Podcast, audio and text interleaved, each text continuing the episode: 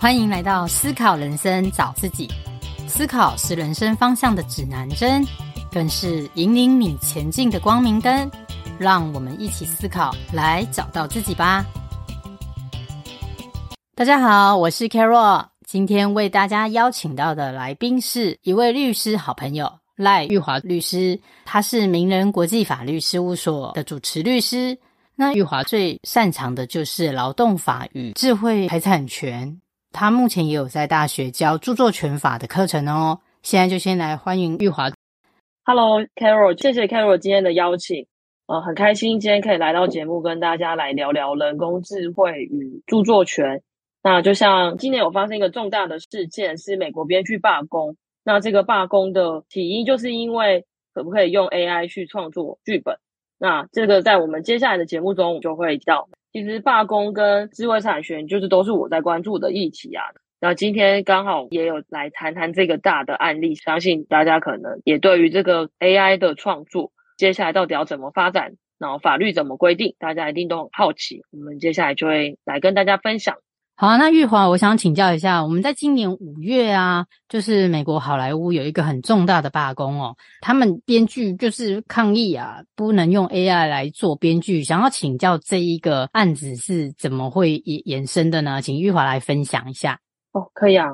那今年有一个重大事件，就是在五月二号，有一万一千五百名编剧呃，在美国呃，因为与影视制片人联盟有劳资纠纷而宣布罢工。那这起罢工背后最大的呃原因，其实就来自于 AI 创作。这个 AI 创作呢，引发了呃美国编剧的担忧，担忧之后会使用 AI，就是完全来独立创作这个剧本，而导致他们的报酬减少。所以到持续了五个月的这个罢工，直到二零二三年九月二十七，呃，好莱坞编剧工会才跟制片达成协议。然后协议的内容就是不可以强迫编剧们去使用 AI。那如果有 AI 创作的这些内容，也不可以直接当做呃原始素材来写剧本。所以，其实我们可以看到，在今年大家对于科技的发展和我们人类的工作权之间，其实产生了很大的冲突。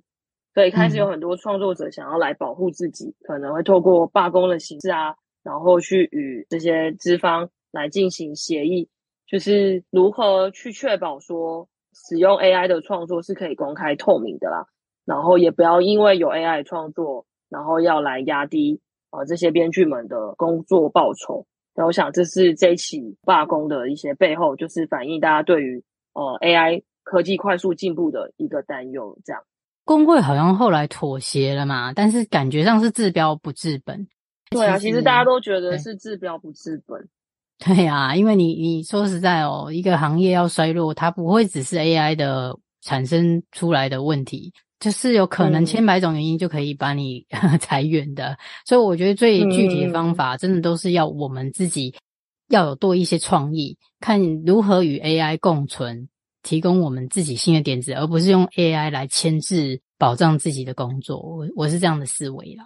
对啊，就是避免说编剧因为 AI 被丢被排除到这个 产业去，就你刚刚讲以后就裁员嘛。嗯、其实很多、哦，我论论还妻子编剧啊，啊 那现在画图的，你不觉得那个、嗯、像以前我们学一个电脑绘图，嚯，真的可能几十个小时还在画，那跟现在几分钟就跑出来一个人模人样的。对啊，其实我都觉得这个很难，嗯、对不对？其实都是只是你讲的未来三五年技术在更进步，那。我觉得这东西好像也就是像短暂的啦，我觉得比较像是短暂的。它比较短暂，就是就是安抚他啦。讲真的，如果说，比如说，嗯，那个行业走下坡啦，他没赚钱啊，他还不是回过头来要裁员？嗯、他可能有千百种理由，不不是因为你用 AI 或者是什么？对呀、啊，是这个对啊。其实这个是真的，嗯、就是所以我觉得好像变成说。你你可能未来最近在讲一个很重要的那个职业重新的解构跟生成，嗯，我们现在的职业分类，我觉得是早期那种就是工业时代，或是后来的资本主义。可是到现在，我们已经科技已经变成串流，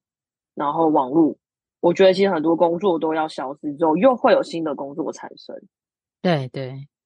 这个才是我觉得是比较实际。就是说，你说完全不会消失吗？我觉得这也不一定。就是说，可能这个些工作会消失的，但是一定也会有一些新工作出现嘛。像什么那个、嗯、呃 AI 咏唱师嘛，教你怎么样运用 AI 来写出更好的剧本。对啊。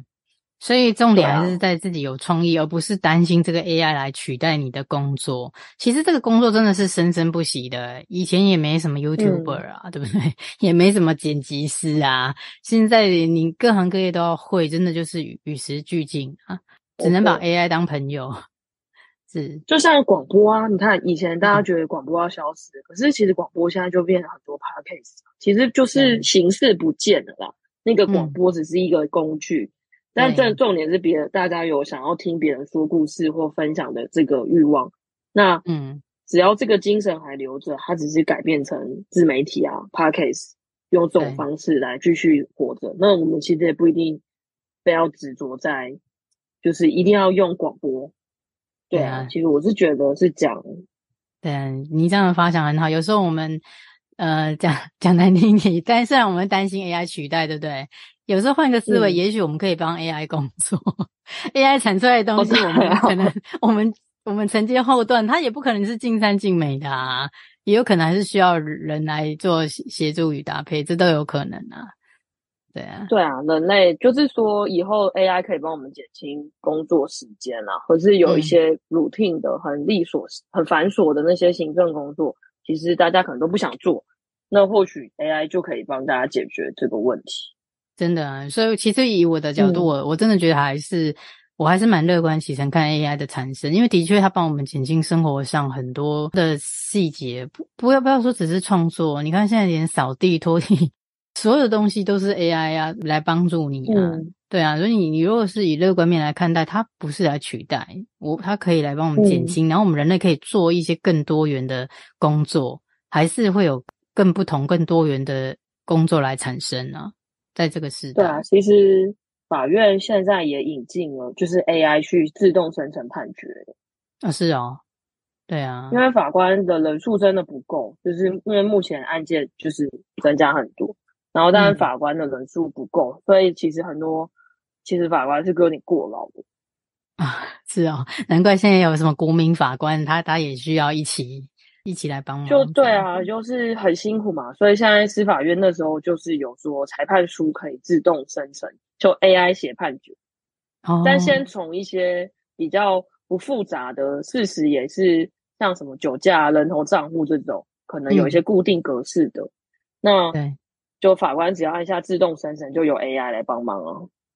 对啊，所以我觉得不要害怕 AI，它真的可以帮我们做一些。就是这这些基本判决，它是绝对有够的，因为它的大数据很丰富，足够来做判断的。对对，但是也有反对声音就会出来说，不就是认为是法院用这个 AI，他们担心，所以要求要审慎，就永远都是会有两派的声音。嗯，对啊，永远会有两派的声音，各行各业都会是这样。对啊，对啊，没错。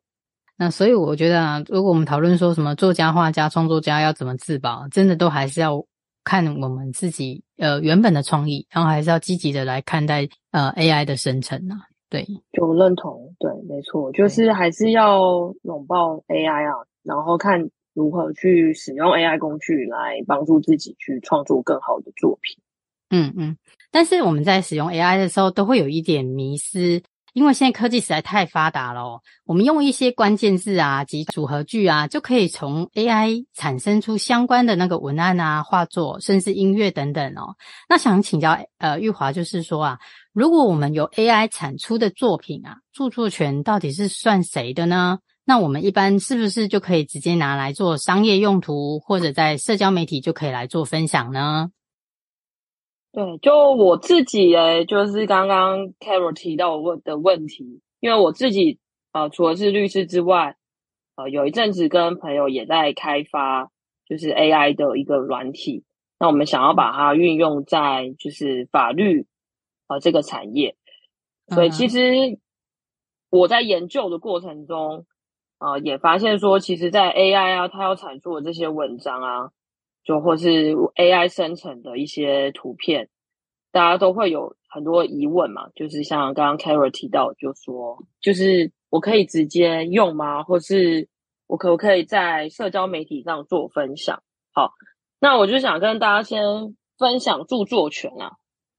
对，就是大家如果是对呃法律没有那么了解，或是第一次听到著作权的呃听众朋友，就著作权呢，它是在保护我们的一个创意性的表达。那目前。啊，什么叫创意性的表达呢？它其实很简单，你有一天下午在家心血来潮，就开始画了一幅油画，那都是你自己想的，你就把它全部画出来，那这幅画就会有呃著作权。对，所以著作权呢，它也不需要去跟智慧财产局申请，就是注册，它其实取得就是当你创作完成就取得。对，那但是著作权目前啊。有个在台湾著作权的限制，就是呃，必须是人类，就是活生生的人类去创作的。所以，当我们回到今天这个问题，就是说，那用人工智慧可不可以取得著作权？那他遇到的难关就是，哎，这个算是人类的创作吗？可能有人会说，哎，这过程中当然要有人去操作电脑啊，或者是使用 ChatGPT，也要有人去输入指令嘛。它才会产出内容，对。但是这个目前就是看各国的呃法令啊。那在台湾，呃，其实就要看，如果是全部都是只有 AI 来呃自动生成的，那其实是没有办法取得著作权的。但是如果呃它只是一个工具，那就是我们活生生的人，我们花了很多心思啊，去安排下指令啊、写程式啊，那人类在过程中一直有参与或修改，那还是可以有。呃，人来取得这个著作权的哦，是哦。我刚刚就是想要请教玉华，嗯、假设说生成出来的文章好了，如果说是我在经过我的巧思去做一些编辑跟修改，这样子就可以算是我的著作权，就是我我自己所拥有的，所以我还是可以合法使用。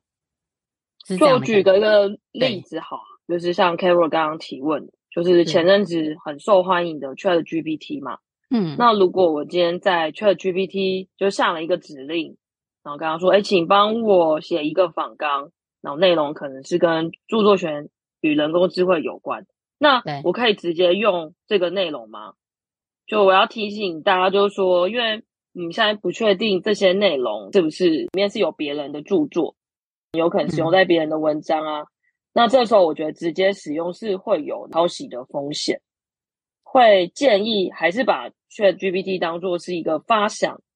对不对？帮你想灵感啊。但你在写作的过程中，还是你自己再去重新改写，是会比较好的。那请问一下啊，因为我不知道这跟有没有付费版本有关系。像以 ChatGPT 来讲，它有付费版跟呃不用付费版嘛？那是不是说，假设我今天如果用不是付费版的，会不会我生成的这个东西？就是算 AI 公司的，呃，这个软体公司，而不是我自己的。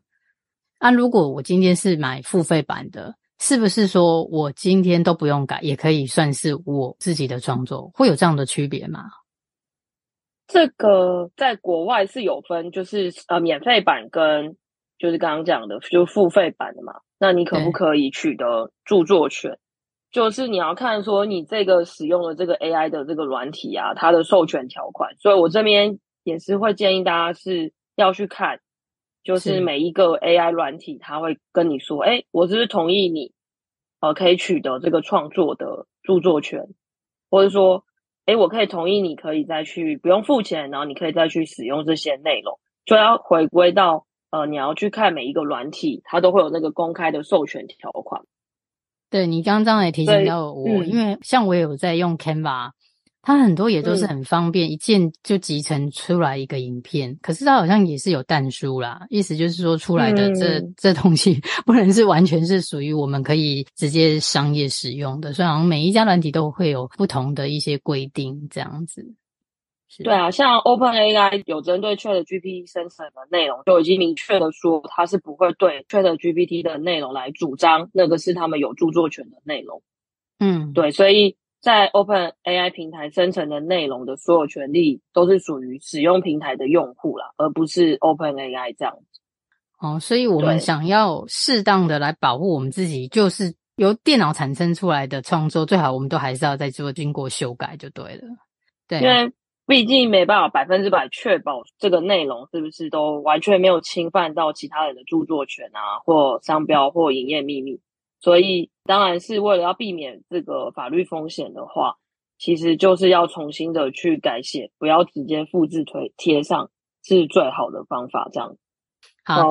那接着我们再来请教玉华，就是说，像有一本书，他说点子都是偷来的，就是告诉所有的创作者哦，其实我们大部分点子啊，都是参考别人的作品，然后日积月累才研发出我们的一些想法而产生创意的。那如果是这样的想法啊，AI 也只是帮助我们发想的快速工具。那我们要如何正确使用并确保不犯法呢？对。其实怎么去正确使用 AI 这个科技呢？但是又不要犯法。我不知道呃，大家有没有听过有一句名言叫“呃，杰出的艺术家模仿伟大的艺术家盗窃”。这个句话呢，其实就是要去跟大家讲，就是说，其实很多创新的点子啊，也也很少是凭空出来的，可能都会去看别人的一些作品啊，然后会参考一些经典，这样致敬啊、呃、经典作品。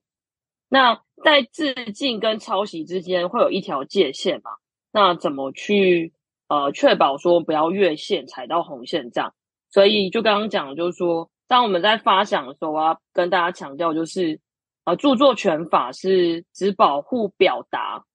就是说，哎如果我们两个人点子是一样的，但是我们的表达是不同的。举例来说，就我今天我可能都想要呃去画一条鱼。对，但我的鱼我可能是画 Q 版的，然后另外一个人的鱼是画就是非常写真的，然后把所有的鳞片啊，就具体的每一个鳞片都画出来，那就是两个可能它都是画鱼，但就会会是完全不同的表达形式啊，所以点子一样是不会有抄袭的问题，所以才会说根据这些人工智慧或呃软体的一些工程去研究，就是说目前呃 ChatGPT 它的。智力相当于人类九岁小女孩的智力，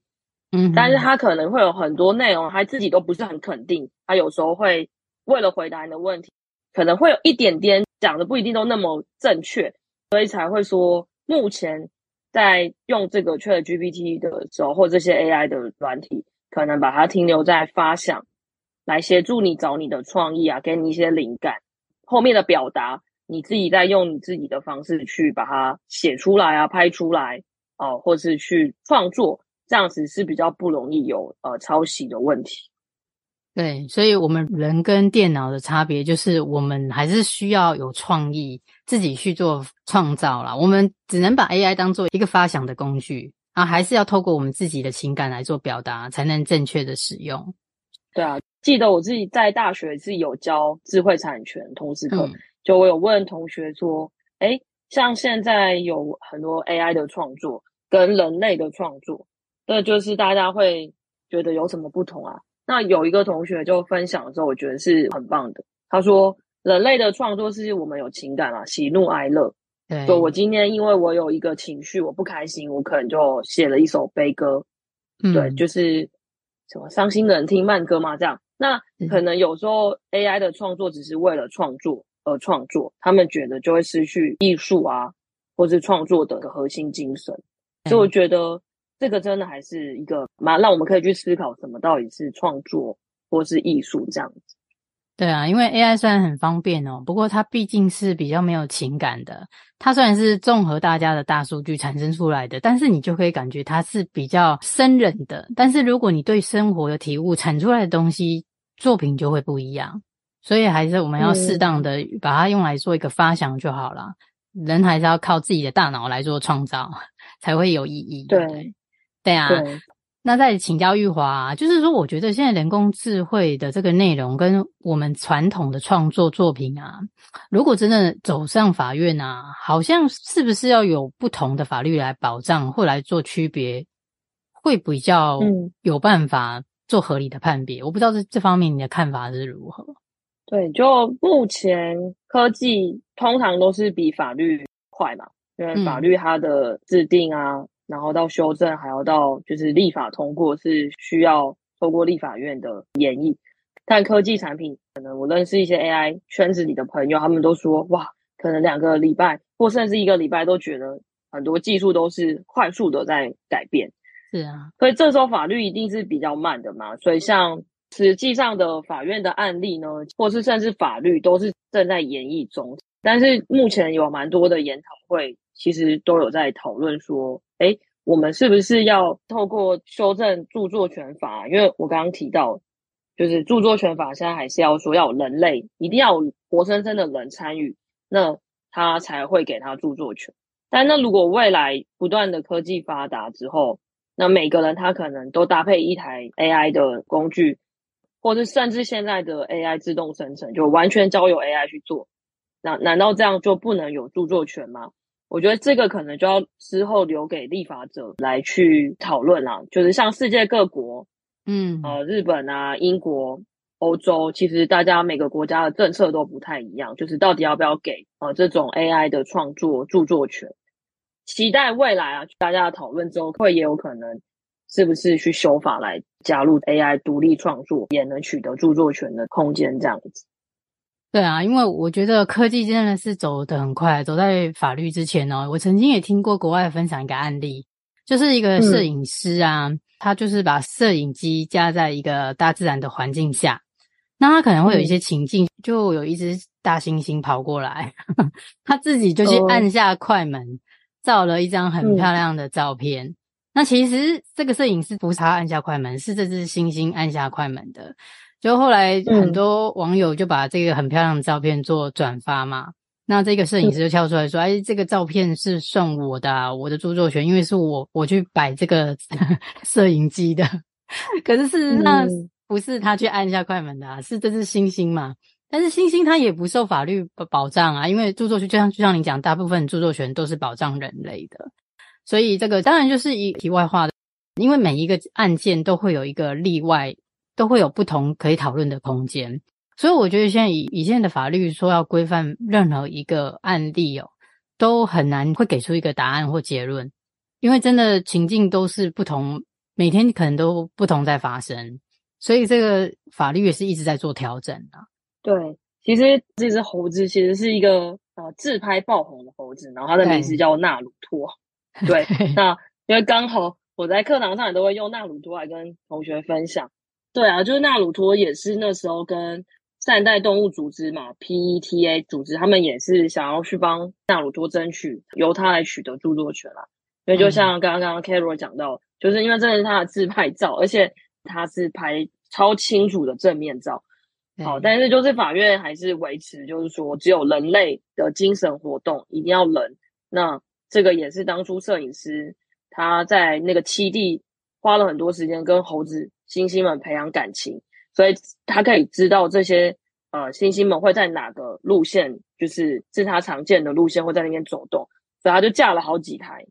嗯、所以这时候法院也认为说，哎，那这个就是他有创意的地方嘛。他知道他的摄影机要放在这个地点，嗯、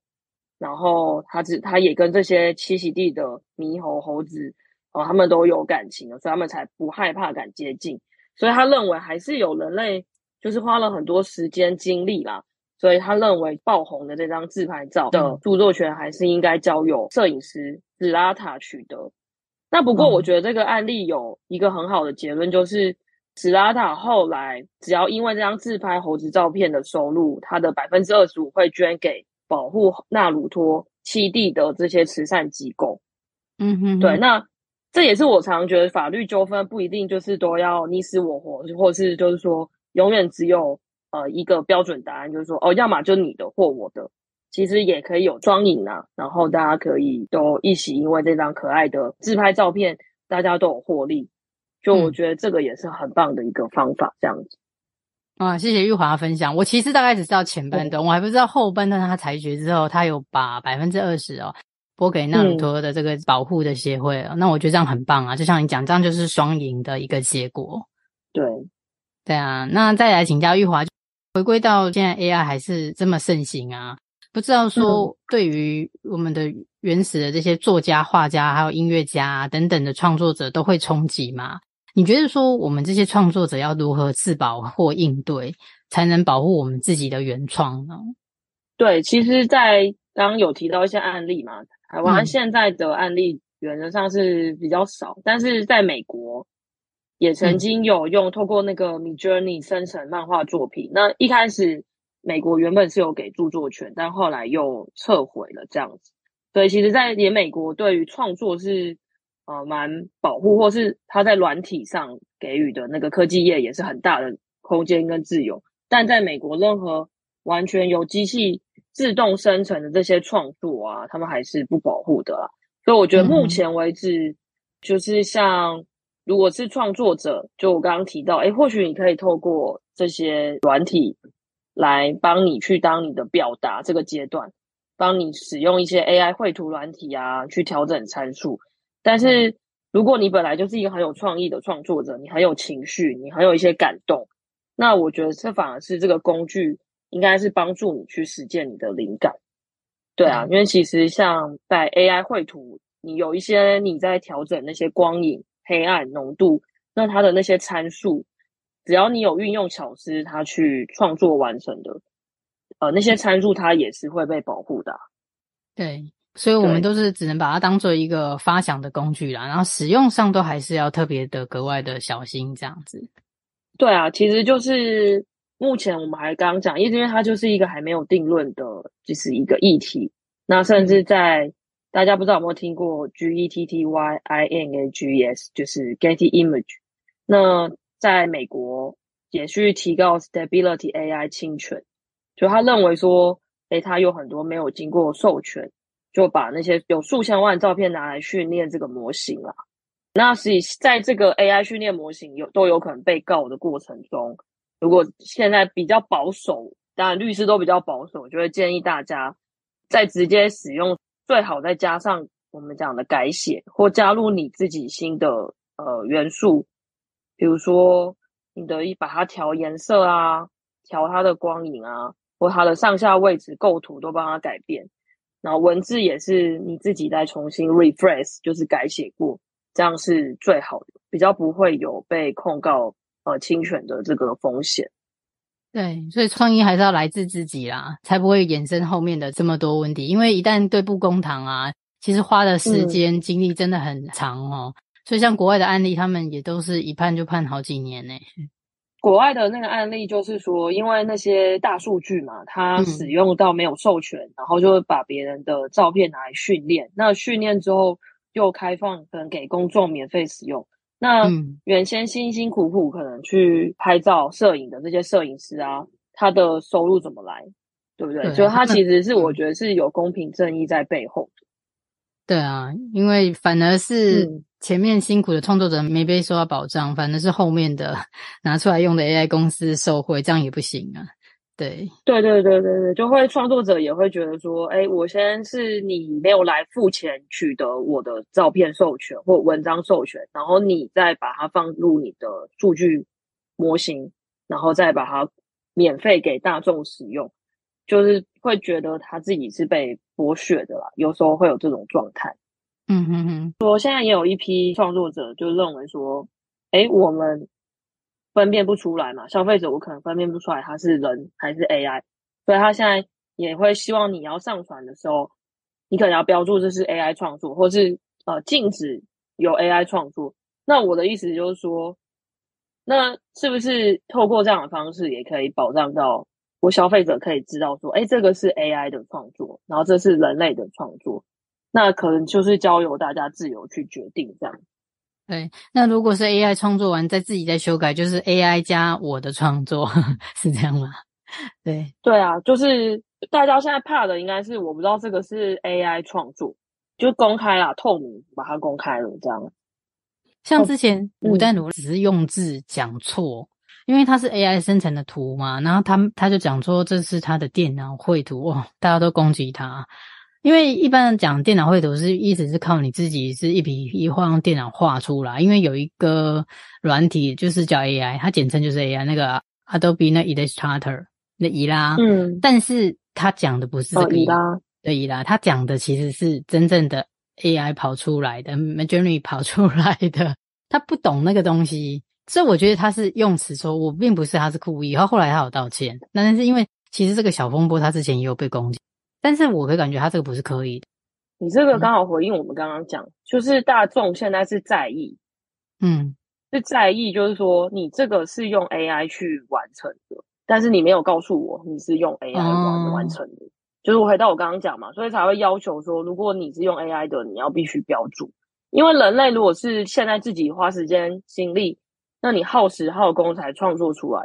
可是相较于有人他是用 AI，那他一定很有效率，很快啊。对啊，所以大家才会觉得不舒服嘛。觉得如果你是用这样的方式去创作，你又不跟我讲，那好像你是不是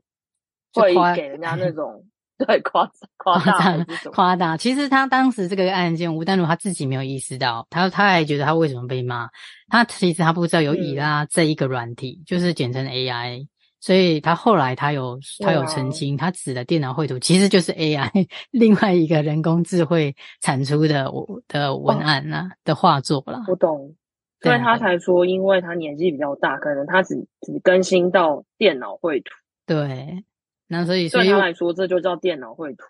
对啊，所以我们在连用字方面都要很小心，呵 呵才不会让人家觉得观感不佳啦。对。对啊，对啊，我觉得是没错。就他也道歉嘛，对，他也道歉，因为我觉得他不是特意，他他真的就是那个用字方面是有一些呃不不精确了。对啊，对啊，好啊，那谢谢玉华今天跟我们分享那么多人工智慧与著作权的方向啊，我也会把玉华的资讯放在节目资讯栏，就是有兴趣的朋友也希望大家一起来跟玉华做咨询哦。那我们今天访谈就到这边，嗯、谢谢玉华，谢谢，嗯、谢谢 Carol，谢谢。